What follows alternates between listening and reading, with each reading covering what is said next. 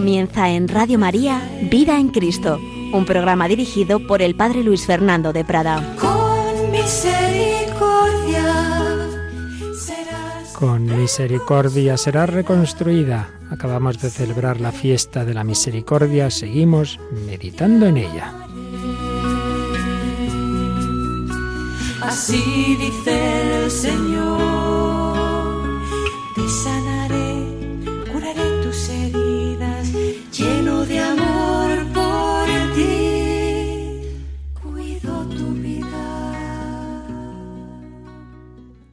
Un cordialísimo saludo, querida familia de Radio María. Aquí seguimos meditando sobre ese atributo maravilloso de Dios nuestro Señor, su infinita misericordia. Hemos dedicado ya bastantes programas a esta cualidad de nuestro Padre Celestial, de nuestro Dios, que humanamente nos mostró Jesucristo. Hablábamos de la bula del Papa Francisco, el rostro de la misericordia.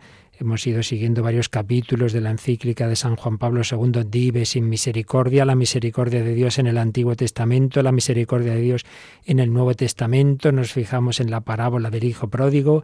Hemos hablado de la misericordia revelada en el misterio pascual, en la pasión, muerte y resurrección de Jesucristo. Hemos ido poniendo pues los fundamentos, sobre todo bíblicos, de nuestra confianza en la divina misericordia. Y hoy vamos a hacer un programa ya un poco más, digamos, vivencial, cómo vivirlo esto en el día a día, cómo en nuestra vida espiritual es sumamente importante esa confianza en la divina misericordia. Sagrado corazón de Jesús, en vos confío, Jesús, confío en ti. Diversas expresiones de esa confianza tan importante, especialmente importante porque un gran, una gran arma del demonio, sin ninguna duda, así lo han señalado muchos autores espirituales y yo creo que tenemos todos experiencia de ello, es el desaliento. ¿Cuántas veces nos desanimamos? ¿Cuántas veces hemos empezado con mucho entusiasmo la vida cristiana, la vida espiritual, una conversión, un toque del Señor y uno empieza y empieza a hacer oración y sacrificios y ve a ser mejor y ve a hacer obras de caridad, de misericordia y a lo mejor así meses o años, pero llega un momento en que uno se va cansando, en que se le van agotando las fuerzas, aunque uno nota más las tentaciones, uno cae en pecados que a lo mejor pensaba que ya los tenía superados, y entonces empieza a desanimarse, decir, ay, ay, ay, ay, ay, esto no es tan fácil como me parecía al principio, esto, esto cuesta mucho, yo es que soy un desastre, yo creo que es la frase que oímos más veces los sacerdotes en confesión o dirección espiritual. Padre, yo es que soy un desastre, es que los santos eran distintos, yo es que no, no, no, no valgo para esto. Nos desanimamos. Por eso es tan importante, tan importante esa confianza en la misericordia, bien entendida, por supuesto. Eh, es el ir dando esos pasos vitales reconocer pues la verdad que a veces se nos olvida de que somos pecadores de verdad, que no son palabras que decimos ahí en misa sin pensar mucho, no, no, que es verdad.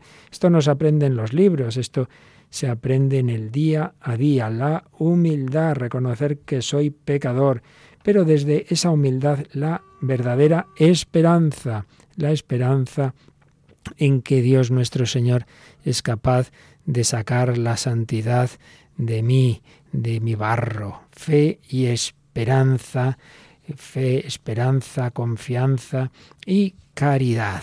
Pues vamos a hablar un poco de todo ello. Lo voy a hacer de una manera, como digo, desde la experiencia propia y ajena, pero siguiendo sobre todo eh, apuntes que a mí en su momento me han hecho mucho bien de ejercicios espirituales y retiros, sobre todo con un gran maestro de vida espiritual, el padre Luis María Mendizábal, también con un buen sacerdote amigo, buen amigo con el que también varias veces he hecho ejercicios, el padre Miguel Ángel Pardo, en fin, aquí no se trata de citar, eh, ha dicho este, ha dicho el otro, bueno, todos aprendemos de todos, pero ya lo digo de antemano que sobre todo aquí sigo apuntes propios pero tomados de estos, estos maestros de, de, vida espiritual que en definitiva lo que nos transmiten es lo que la Iglesia en todos sus siglos de, de experiencia, tantos santos, ya hablaremos en otros programas de los grandes heraldos de la misericordia divina, Hablaremos de San Claudio de la Colombier, el director espiritual de Santa Margarita María, de Santa Faustina Kowalska, como es natural, de Santa Teresita. Pero en fin, hoy vamos a, a fijarnos en, en la esencia de esas enseñanzas que están en la escritura, que están en el magisterio también de la Iglesia, los fundamentos por lo menos, que están en la vida de los santos y que están en nuestra experiencia. Y como digo, los directores espirituales, los sacerdotes, muchas veces vemos que, esto es sumamente importante. Llega esa tentación y el demonio ahí nos susurra, no te esfuerces, ¿para qué? Si va a ser como siempre, si esto es inútil, si ya sabes lo que puedes, que es que el pecado ya, hijo, te ha marcado para siempre, así que no, no te molestes mucho. Pues no es verdad. Hay que fundar sobre las ruinas del propio yo el edificio de la futura santidad. Hay que fundarlo en la confianza en Dios. Hay que ver con paz la propia miseria. El ver nuestra limitación, el ver nuestro pecado, el ver nuestra miseria, pues hace que a uno se le vayan quitando esas ganas de gloriarse, de creerse mejor. Qué bien le vinieron a Pedro esas caídas, esas negaciones del Señor, el que era tan creído. Aunque todos te nieguen, yo no, aunque todos te abandonen, yo no, yo daré mi vida por ti. Sí, sí. Y fue el que negó al Señor varias veces. Tenemos que aprender ese camino de humildad.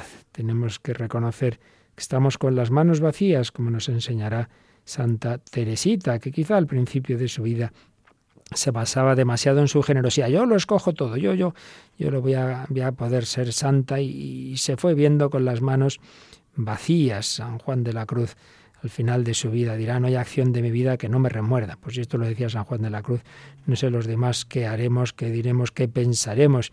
Y es que veía San Juan de la Cruz que en toda acción de su vida, por santa y buena que hubiera sido, algo de imperfección, algo de mezcla había siempre de motivaciones menos puras pues tenemos todos que aprender a no, a no apoyarnos en nosotros mismos, sino en la misericordia del Señor. Y como Santa Teresita, descubrir ese ascensor que nos sube, no por nuestras fuerzas, no podemos subir la escalera, somos demasiado pequeños. El niño deja que le cojan en brazos, bueno, hay que hacer algo, sí, dice ella, levantar el piececito. El padre ve que el niño está intentando subir la escalera, intenta levantar el piececito, es en detalle de que quiere hacer algo, bueno, y entonces ya va y lo coge en brazos pedir al Señor dejarnos coger, saber que Dios prefiere nuestras manos vacías a lo que hay en ellas. Pues bien, tenemos que ir dando estos pasos, renunciar a nuestros esquemas de la vida espiritual, a nuestros proyectos. Muchas veces son demasiado ilusos, pues yo haré esto, lo otro, y entonces con estos propósitos y con este plan de vida y tal y cual. Bueno, pues muchas veces no, no, no se trata de ir para arriba, se trata más bien de ir para abajo. La clave de toda vida espiritual está en enraizarnos en la humildad, enraizarnos en esa nuestra pobreza. Hay que reconocer la propia verdad. La verdad es que soy criatura y soy pecador. Oí alguna vez este ejemplo de unos pequeños pajaritos que quieren subir a un monte muy alto. Es imposible, son pájaros muy pequeñitos, no tienen envergadura para subir a ese monte. Pero es que encima se han caído, se han roto las alas, no hay nada que hacer, es imposible que lleguen a ese monte. Pero baja un gran águila, las sube sobre sus alas y entonces las lleva hacia ese monte. Ah, entonces sí. Eh, ¿Qué tienen que hacer los pajaritos? Simplemente dejarse eh, llevar Imaginemos que alguno de ellos dice, no, ya me he ido curando, ya están mejor mis alas, ya no tengo por qué dejarme llevar por el águila, y entonces se tira del águila, pues claro, se cae y, no, no puede llegar y, tiene ahí un buen accidente. Pues eso es, nosotros somos, por un lado, pequeños pajaritos en el sentido que somos criaturas. La criatura contingente, débil por sí misma, no puede llegar al Creador, no podemos, somos somos muy limitados. Pero es que encima tenemos las alas rotas, es decir, somos pecadores. Tenemos esa historia de pecado personal, social, que nos afecta a todos. Todos somos criaturas heridas, heridas, muy heridas. Entonces yo lo reconozco en mis pecados, he pecado, he pecado contra el cielo y contra ti. Pero hay que dar un paso, no simplemente es que he pecado en esto, lo otro es que soy pecador, soy, no simplemente he pecado, he hecho un acto malo, sino que tengo un corazón herido. Tengo un corazón en buena medida malo.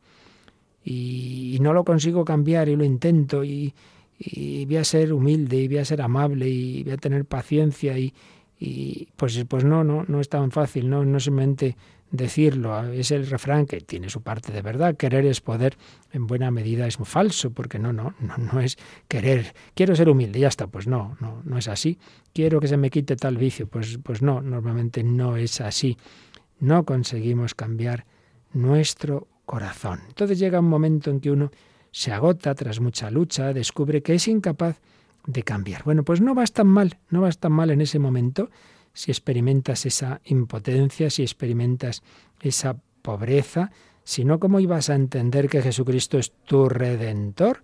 Pues a lo mejor lo que tienes que hacer es eso, caer, ir para abajo y ahí abajo pues dejarte salvar por Jesucristo, el único redentor. Ahí la tentación, como decíamos al principio, es pues mira, ya no hay nada que hacer, lo has intentado todo, déjalo, no te molestes, pues es falso. No, no. No es así, sino que lo que tienes que hacer es, Señor, yo no puedo, yo no puedo, pero tú sí puedes. Entonces no me fío ya nada de mí, pero me fío todo de ti. Yo no lo puedo, pero tú lo puedes todo. Entonces, ante esa realidad de descubrirme tan pecador, no es tomar el camino de eh, abandono, tiro la toalla, sino que es el camino de abandono, el esforzarme de una manera como si las cosas dependieran ante todo de mí. No, sino voy a fiarme más de ti, voy a poner mi confianza en ti, voy a insistir más en la oración, sobre todo en la oración de petición. El Espíritu Santo me lleva a hacer experiencia radical de mi pobreza, de mi nada, de mi debilidad, de mi miseria. El Espíritu Santo me lleva también a la reconciliación conmigo mismo. Claro, si no, falta la paz en el corazón. Si yo estoy negro conmigo mismo, es que soy así, es que soy. Si no me valoro, si no me miro, si no me amo, como Dios me valora, me mira y me ama, entonces resulta que no estoy en sintonía con Dios. O sea, Dios me ama a mí como soy, pobre, miserable, y, yo en cambio no me amo a mí mismo. Pues tengo que, tengo que estar en sintonía, en sintonía con el Señor. Hay que coincidir con Dios en ese punto de encuentro, donde se encuentran mi pobreza y su misericordia. Pues pedir esa certeza de que a esta pobreza, a esta miseria con patas que soy yo, Dios la va a hacer santo, santa, aceptarme en paz, aceptarme de corazón como soy. Dios me acepta como soy, aceptar mi persona, mi vida, mi historia, mis condiciones, mis circunstancias, mi familia, las personas que me rodean, todas las limitaciones personales, familiares, sociales, comunitarias, de la Iglesia, pero amarme con paz, con confianza en la misericordia divina. Vamos a pedírselo al Señor, vamos a pedirlo por medio de Santa Teresita, que aprendió eso, que aprendió que lo que agrada a Dios es aceptarnos en nuestra pobreza, aceptar nuestras manos vacías. Se lo pedimos así al Señor.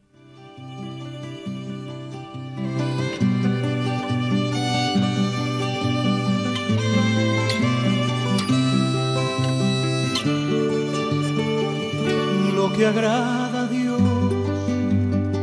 en mi pequeña alma es que amé mi pequeñez y mi pobreza. Lo que agrada a Dios en mi pequeña alma es que amé mi pequeñez y mi pobreza la esperanza ciega que tengo en su misericordia es la esperanza ciega que tengo en su misericordia.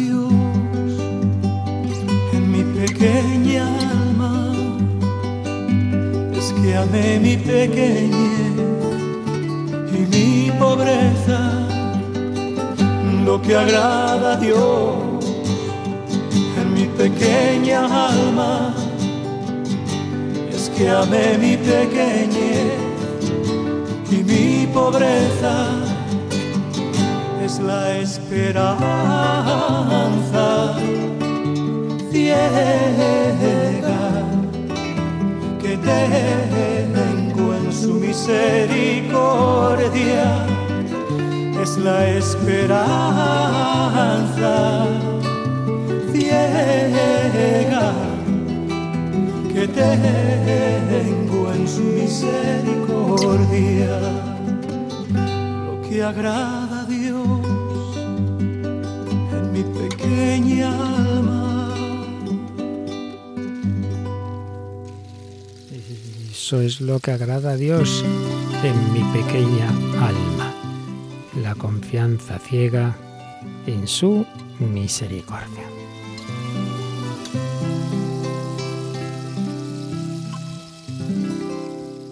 Pues aquí seguimos en Radio María, pidiendo al Señor que nos dé esa confianza en su misericordia, que nos habla el Padre Fernando de Prada, reflexionando en estos fundamentos de nuestra vida en Cristo, la humildad, reconocer mi pobreza, reconocer mi nada, pero la humildad debe ir unida siempre a la confianza. Recuerdo un confesor que tuve en la ciudad de, de Burgos, muy santo, muy bueno, los de allí lo recordarán, el padre Hernando, y decía siempre que el carro de la vida espiritual necesita dos ruedas de igual tamaño, la humildad y la confianza. La humildad que me lleva, pues eso, a reconocer mi pobreza, mi miseria, mi pecado, pero la confianza que me lleva a no desanimarme, porque Dios me ama en mi pobreza. Y decía, claro, si una rueda es más grande que otra, pues el carro no puede, se puede caer tiene que ir unida. Si tengo mucha humildad y me veo muy pobre, pero no tengo suficiente confianza, pues me hundo.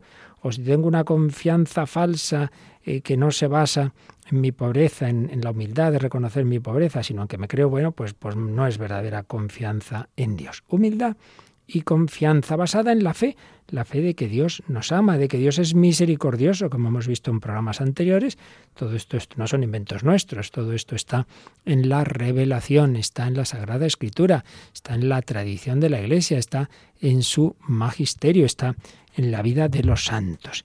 Hemos visto cómo Jesús amaba a los pecadores, cómo los llamaba, cómo los hizo santos, como a Saulo. Bueno, pues si el Señor convirtió a aquel zaqueo que era quizá el peor de, de la ciudad y se hizo tan generoso que dio la mitad de sus bienes a los pobres y restituyó cuatro veces al que hubiera podido defraudar, bueno, pues contigo también puede hacer esas maravillas. No te creas que tú eres la excepción del Evangelio, un caso único de pecador. Soy el mayor pecador del mundo. Pues no te hagas ilusiones que ni como pecador eres, eres el mayor del mundo, que le decían a uno. Tenemos que dar un giro a nuestra vida espiritual, dar la primacía al amor de Dios y a su gracia. Siempre me acordaré, momento difícil de, mi vida espiritual, momento de, de crisis vocacional.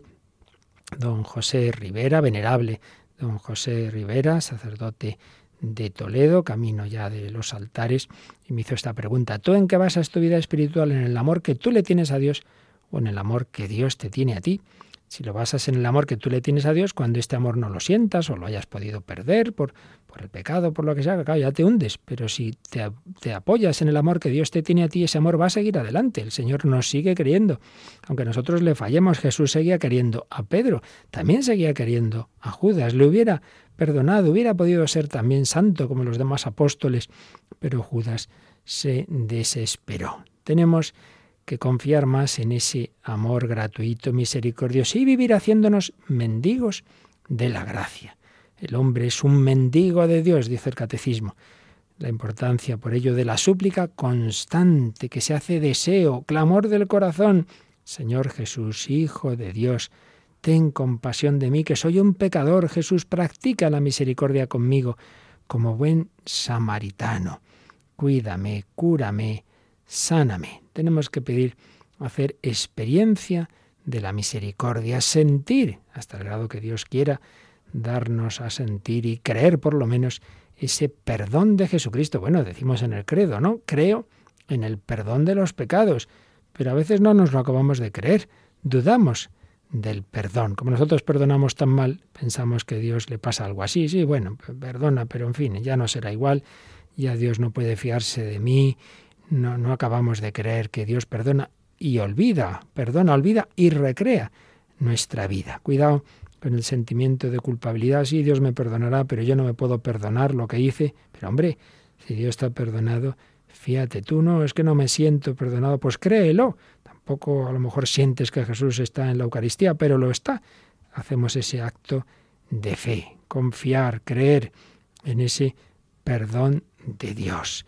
Lo habremos contado ya más veces, pero estas cosas tan bellas nunca viene mal repetirlas. Aquello que contaba un, escritor inglés, católico, Cronin, que iba una vez en, un tren y, en su mismo departamento vio que había un joven que, estaba nervioso y ya le pregunta ¿qué, ¿qué, te pasa? ¿Por qué estás tan nervioso? Y dice, mire, es que he estado bastantes años en, en la cárcel por un delito vergonzoso que apenó mucho a mi familia, a mis padres. Yo ya no he querido tener trato con ellos en todo este tiempo, pero, pero bueno, al final, al final mm, nos han dado una amnistía. Yo les he escrito pidiéndoles perdón, les he dicho que si me perdonaban, pues yo volvería a casa y si no, pues nada, yo entendía perfectamente que después de todo lo ocurrido, pues ya me haría yo mi vida fuera de casa.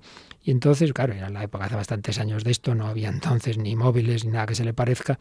Y entonces, pues la comunicación, les he escrito una carta y como voy en tren y el tren va a llegar a, a mi pueblo y les he dicho que si me habían perdonado, pues siempre recordamos que antes de llegar a mi pueblo hay un famoso árbol en una curva y entonces que en ese árbol colgaran una cinta blanca si me habían perdonado. Y si no me perdonaban, pues que no la colgaran, entonces yo seguiría de viaje, no me pararía en la estación de mi pueblo, sino que seguiría de camino. Y como estamos ya llegando por eso, por eso estoy tan nervioso. Y ya llegan, llegan a la curva, pero el chico es, que ya está tan, ahora ya sí que histérico, diríamos, es incapaz ni siquiera de mirar por la ventana. Por favor, mire usted, mire usted.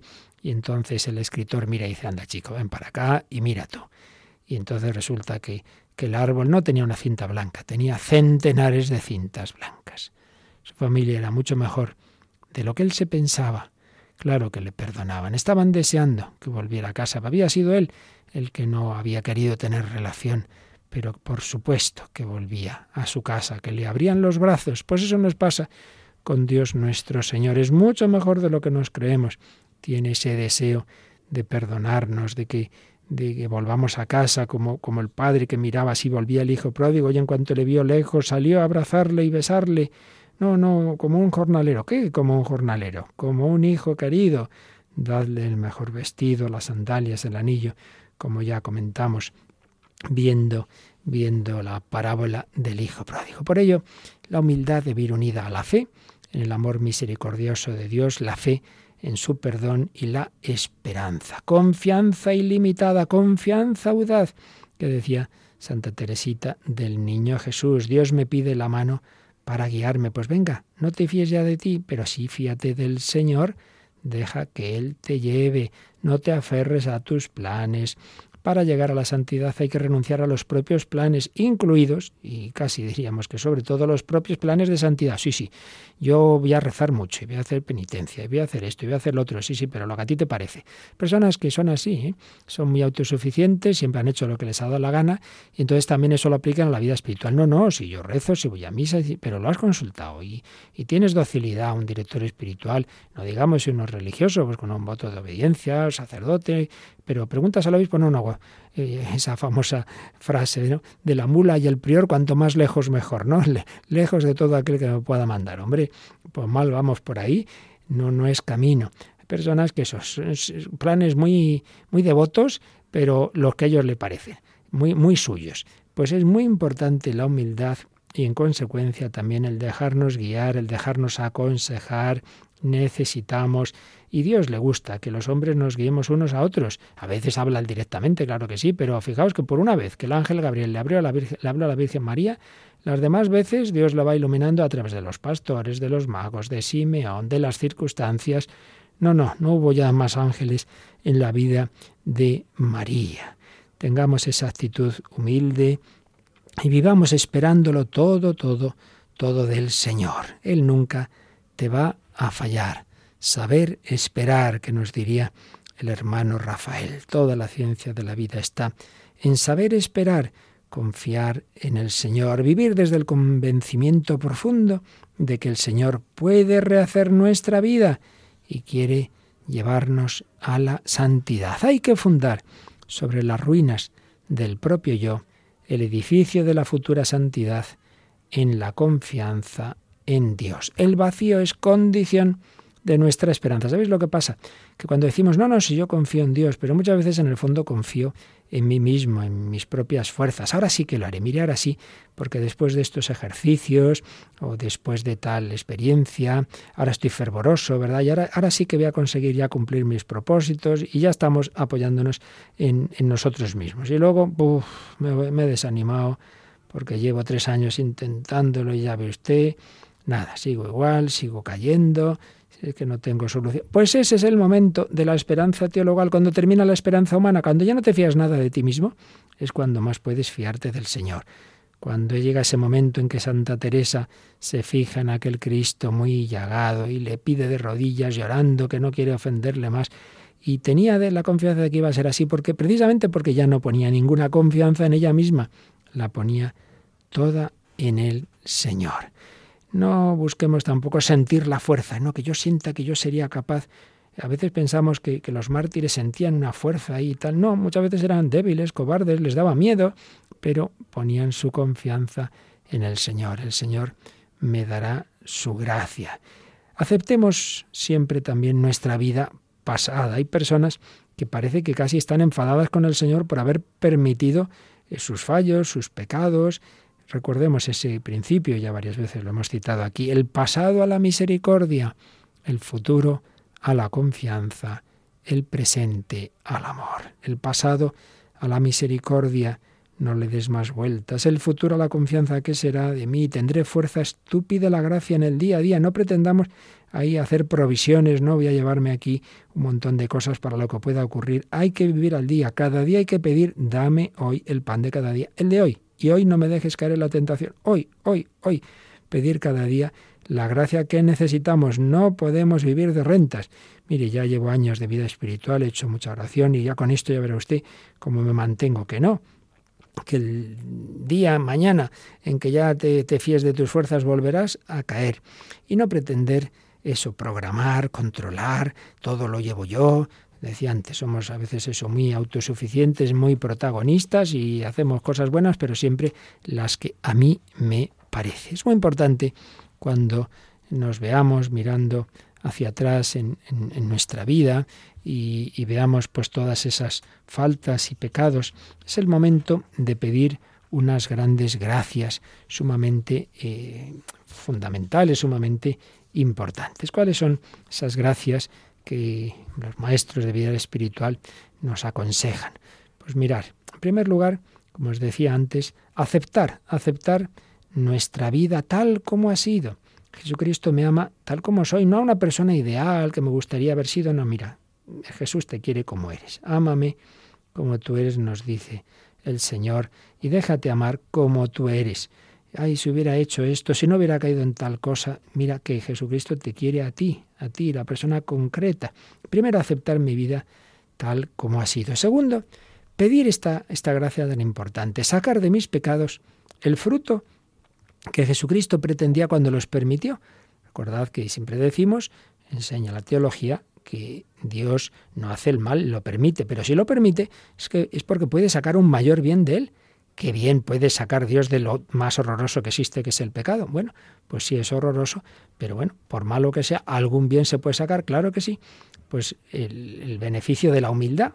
Primer bien, Señor, caí en esto, San Pedro se ha hecho humilde después de sus negaciones, pues tú puedes ser más humilde cuando caes una y otra vez. La humildad, la desconfianza de ti, no te apoyes más en tus fuerzas, con autosuficiencia, la confianza en el Señor, el ser comprensivo con los demás, yo era duro, exigente con los demás y ahora que me doy cuenta de que yo también caigo y recaigo, pues esto me tiene que ayudar a ser más comprensivo con las limitaciones y defectos del prójimo. Más aún, Piensa que esa persona que tiene tal defecto que tú dices, jo, así es que no se esfuerza, es que, es que le da igual. ¿Tú qué sabes?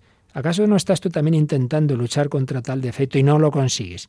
Pues a lo mejor ese hermano también lo está intentando y no puede, es que es algo superior a sus fuerzas, es algo en su psicología que, que Dios permite.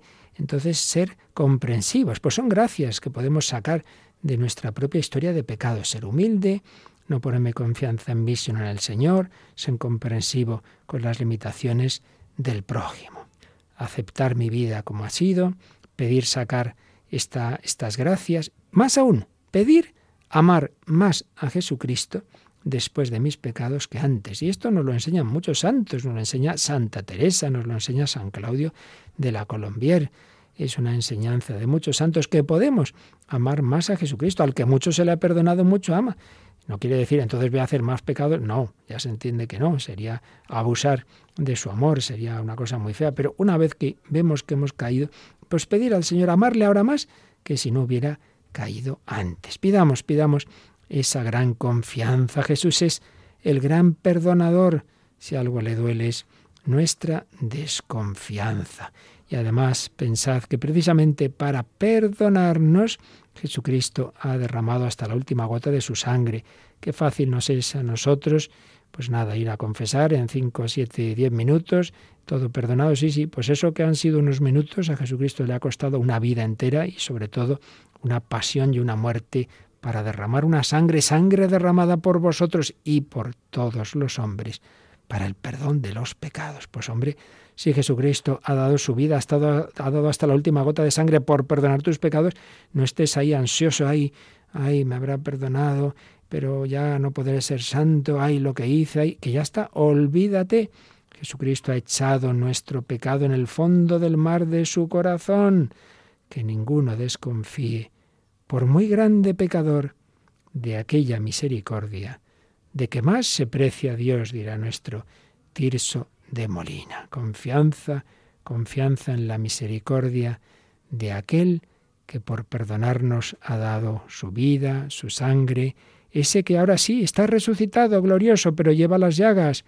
Trae acá tu dedo, mételo en mis manos, trae acá de tu mano, métela en mi costado y no seas incrédulo sino creyente, pues no seas desconfiado sino confía en ese amor de Jesucristo que ha dado su vida por ti, que te ha amado con amor misericordioso.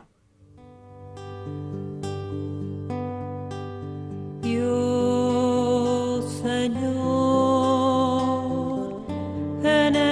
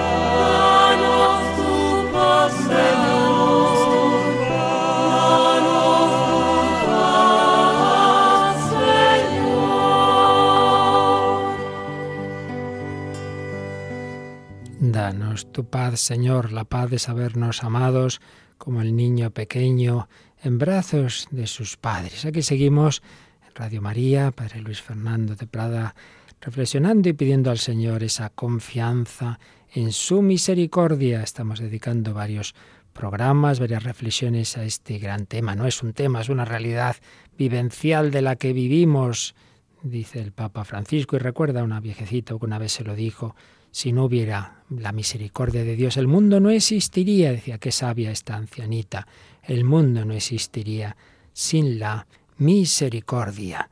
Y es que todo es fruto de ese amor gratuito, ese amor inmerecido, ese amor del Señor, que a todos nos ama, sabiendo cómo somos de pobres, de pecadores, y que, aunque lo haya hecho mal muchas veces, el Señor es capaz de sacar la santidad de mis errores. Pedir decíamos, amar más al Señor después de mis pecados incluso que si no hubiera pecado, amarle más ahora que antes. Dice una bella poesía, si tu barca es vieja, Jesús la escogió, la prefiere a otras, mejores quizás. Si amenaza hundirse, él ya lo sabía, y es él quien la guía a puerto de paz. ¿No ves que es el mismo que tanto te amaba el que te ha cuidado con inmenso amor? Si Él es el que nunca te ha desamparado cuando tú le oías, cuando le has dejado, el que tantas veces te libró del mar, ¿cómo ha de dejarte ahora que el sol brilla, ahora que tu barca ya llega a la orilla, ahora que ya es tiempo de desembarcar? Confianza en ese amor del Señor, decía San Gregorio Magno, ni la cantidad ni la calidad de los males que hemos cometido nos pueden hacer vacilar en la certeza de la esperanza. Confianza en ese amor de Dios. Fe, humildad, esperanza, confianza en el amor misericordioso y caridad. Todo esto debe llevarnos a la verdadera caridad, a descentrarnos de nosotros mismos. Muchas veces nos desanimamos porque estamos eso, muy centrados en, mí, en lo que yo puedo, en lo que no, en lo que siento, en lo que no, en lo que hice, lo que dejé de hacer. Venga, hombre, olvídate de ti. El Espíritu Santo nos lleva a olvidarnos de nosotros. Quien ama no vive para sí. Esa madre de familia pendiente de sus hijos, de su esposo, esa persona enamorada, vive para el amado, no para sí mismo. Pues si tú amas a Dios, vive para Él, no estés ahí pendiente de, tu vida espiritual. Sí, claro, queremos ser santos, pero no para ser perfectos ahí en plan perfeccionista y yo verme bien. Muchas veces nos atascamos porque vivimos para eso, para mi propia imagen, ¿no? Para mi propia vida espiritual. Te centras en ti mismo, algo no funciona, so pretexto de Dios o pretexto de vida espiritual, al final el centro soy yo. Lo de la oración del fariseo. Señor, te doy gracias porque rezo, porque ayuno, porque no sé qué, porque no soy como ese publicano. Pues está hablando de sí mismo, no de Dios. Así que no te fijes tanto en cómo te sientes y progresas, sino ahí me pongo el termómetro del amor de Dios, a ver cómo voy, que no hay tal termómetro. Fíate de Dios, ama al Señor, no pretendas controlar, tener seguridades, cómo estoy, cómo dejo de estar. Olvídate de ti confianza en el Señor. A varios santos le ha dicho el Señor, tú ocúpate de mí, de mis cosas, que ya me ocuparé yo de las tuyas. No te fijes tanto en ti mismo. Piensa qué necesitan los demás. Piensa en los demás. Solemos mirarnos demasiado a nosotros mismos. Cuando el ojo se ve a sí mismo es que está enfermo, es que tiene cataratas. El ojo está hecho para verlo de fuera. Mira a Dios, mira al prójimo. No tengas tan mal gusto de mirarte a ti mismo. Mira solo a Jesucristo. Hay que romper el espejo. Ese espejo en el que nos estamos mirando y abandonar en Dios el cuidado de mi vida. Por ello, como ya decíamos en la primera de estas reflexiones, y primero de estos programas, lo primero es dejarse amar por Dios.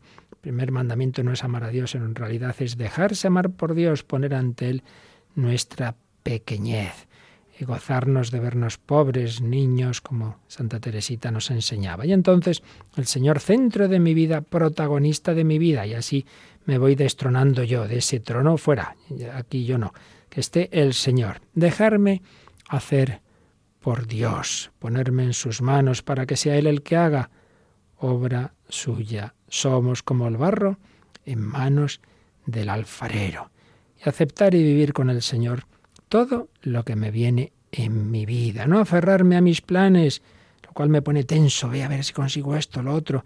La tensión de que salga lo que yo quería. Pero bueno, ¿tú qué sabes? ¿Quién te asegura que eso que tú querías era lo que realmente Dios quería en tu vida? Dios habla también a través de las circunstancias, de los acontecimientos. Pues mira, tú creías que el Señor pedía esto de ti y resulta que es lo otro. La Virgen y San José pensarían que había que preparar todo en Nazaret. Pues, pues no, había que ir a Belén. Y no se lo dice un ángel, lo dice el edicto del, del César. Pues vamos para Belén, sin quejarse. No perder la paz. Mi vida no debe consistir en que salga esto o lo otro sino simplemente vivir con el Señor lo que Él quiera.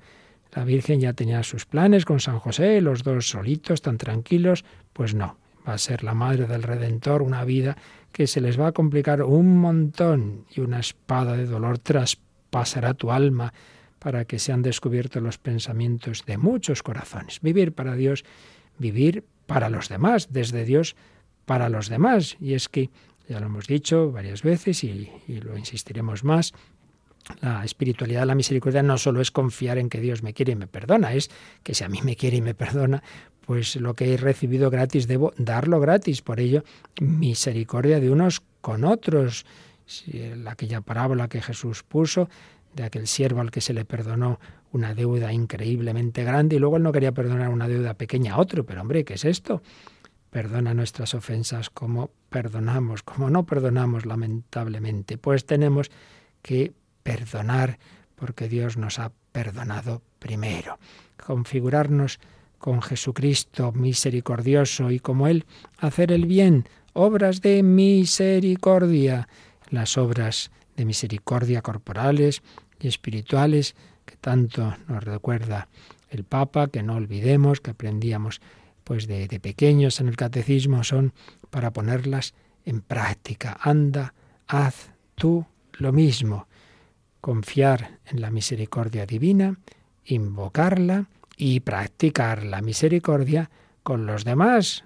¿Cómo pides tú la misericordia divina y no practicas la misericordia humana? O sea, pides la gracia y el perdón y no eres capaz de dar una pequeña ayuda a tu hermano que muere de hambre o que te pide un favor o algo de tu tiempo y nosotros venga a pedir a Dios. Pero hombre, ¿qué es esto? Que, que, que, tenemos dos, dos barras, dos dos varas de medir. Esto, esto no funciona así. Pedimos esa confianza, pero también debemos practicar esa misericordia con los demás. Y todo ello procede de ese Jesucristo que ha dado su vida por todos y cada uno para el perdón de nuestros pecados, que ha resucitado, que ahora resucitado y vivo nos da su amor, la paz con vosotros, recibid el Espíritu Santo a quienes perdonéis los pecados, les quedan perdonados. Esa misericordia que Jesús tuvo y practicó en su vida, la, la practica ahora a través de la Iglesia. A través de la Iglesia nos da la gracia de Dios, nos da en los sacramentos ese perdón, ese amor, pero también a través de la Iglesia Jesús sigue sanando, curando, porque espera nuestras manos, nuestros gestos de amor, nuestras palabras, para que lo que él pudo hacer unos años en su vida terrena, poderlo seguir haciendo siglos los que dure el mundo a través de la Iglesia. Jesús quiere seguir eh, llevando su amor y su misericordia especialmente a los más necesitados, a los que sufren, a los tristes, enfermos, a través de ti. Pues vamos a tocar esas llagas de Jesucristo como Santo Tomás. Vamos a pedírselo, déjame tocar tus llagas, pero para que, viendo lo que te he costado, yo también sea instrumento tuyo para dar tu amor, tu misericordia a los demás.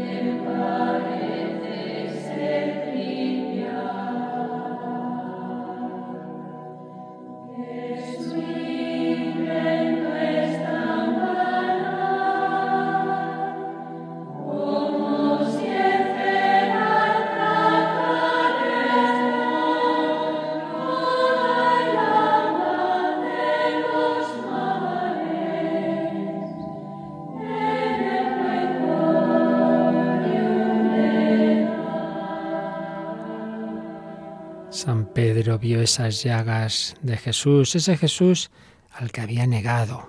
San Pedro es ejemplo de mucho de lo que estamos diciendo. Empieza, sí, quiere mucho al Señor, le sigue, está dispuesta a todo por él, le quiere mucho, sí, sí, pero se apoya demasiado en sí mismo, aunque todos yo no, no, no te dejaré, saca la espada en el huerto de Gesemaní, pero luego ya empieza a seguir al Señor de lejos y luego ya le va entrando el miedo y al final niega al Señor.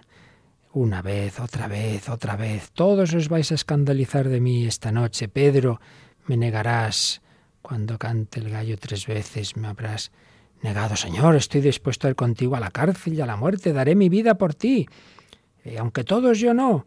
Se fía más de sus fuerzas que de la palabra de Jesús. Se antepone a los demás se mete en el peligro, se metió en la boca del lobo, apoyado en sus fuerzas, no había orado por otra parte en Gesemaní, velad y orad para no caer en tentación, que el espíritu está pronto, pero la carne es débil. Bueno, eso sí que ha sido una confluencia de desastres que llevan a esas negaciones. El que iba a morir por Jesucristo no aguanta ni que una criada le diga dos palabras, madre mía.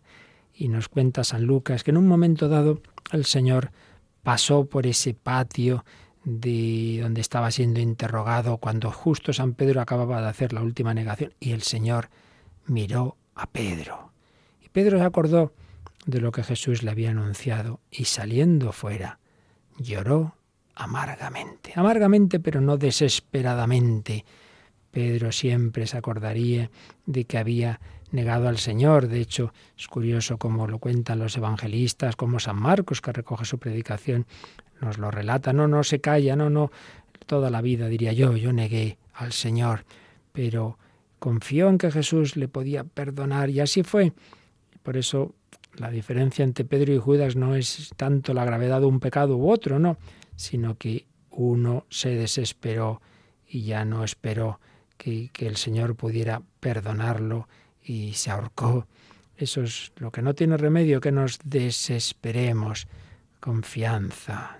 Esto es para ti, lo que hemos estado hablando todos estos programas, lo que nos enseña la Escritura, lo que nos enseñan los papas, los santos. No, no pienses que eso es para otros, que son muy buenos. No, es que yo soy tan malo. Pues por eso mismo no he venido a llamar a los justos, sino a los pecadores. No necesitan médico los sanos, sino a los enfermos. ¿Estás muy enfermo? Pues para ti es el médico para ti es Jesucristo. No, es que ya estoy muerto. Bueno, pues recuerda las resurrecciones de Cristo, recuerda aquel joven, el hijo de la viuda de Naín, que sale esa, ese entierro del pueblo, llega Jesús con mucha gente que le sigue, ¿Quién, quién, sabe, a lo mejor iba, iba también allí la Virgen María, una mujer también viuda, y con su hijo Jesús, al que perderá en poco tiempo, se encuentran con esa otra procesión, la procesión de la vida se encuentra con la procesión de la muerte, ese entierro que sale de Naín con esa mujer viuda, madre de ese hijo único que llevan a enterrar.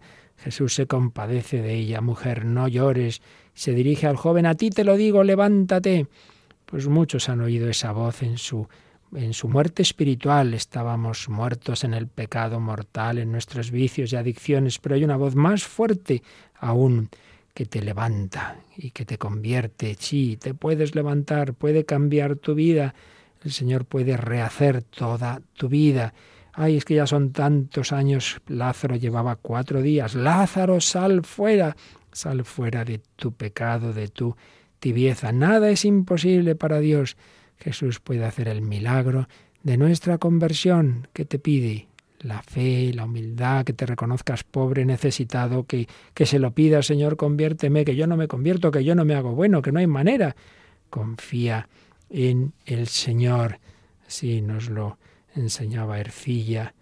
Sé bien que en todo tiempo y toda parte, para volver a Dios, jamás es tarde que nunca su clemencia usó de arte, y así el gran pecador no se acobarde, pues tiene un Dios tan bueno, cuyo oficio es olvidar la ofensa y no el servicio. Dios se va a olvidar de lo malo que hayas hecho, pero no se va a olvidar de lo bueno. Se acordará eternamente de lo que hizo San Pedro de bueno, pero no le estará recordando en el cielo, jeje, acuérdate que me negaste. No, no, no. De eso Dios se olvida. Confianza Vamos a pedírselo de verdad, de corazón, que confiemos en Jesús, que ha muerto por mí, pero ha resucitado, está vivo y quiere darme su paz y su perdón. Señor, confío en ti.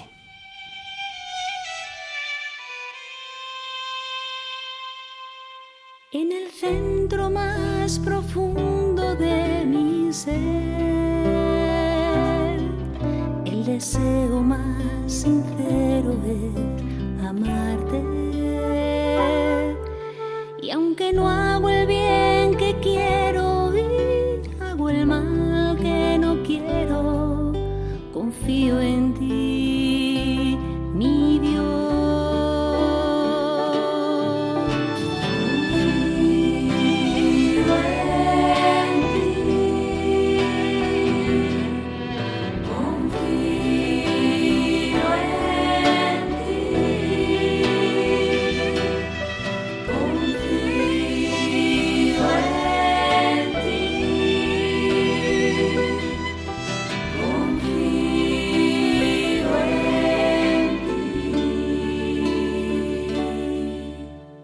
recuerdo un solo día en que no te haya fallado, ni recuerdo un solo día sin tu amor.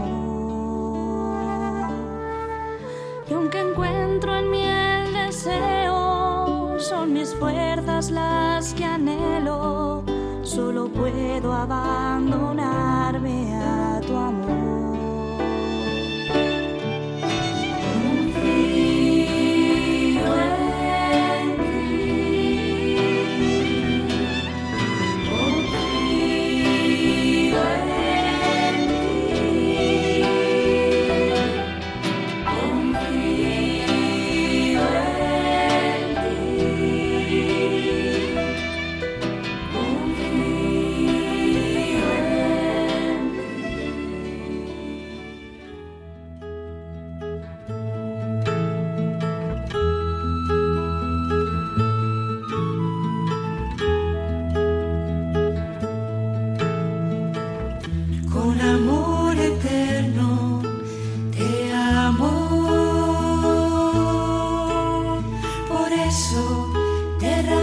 Han escuchado Vida en Cristo, un programa dirigido por el Padre Luis Fernando de Prada.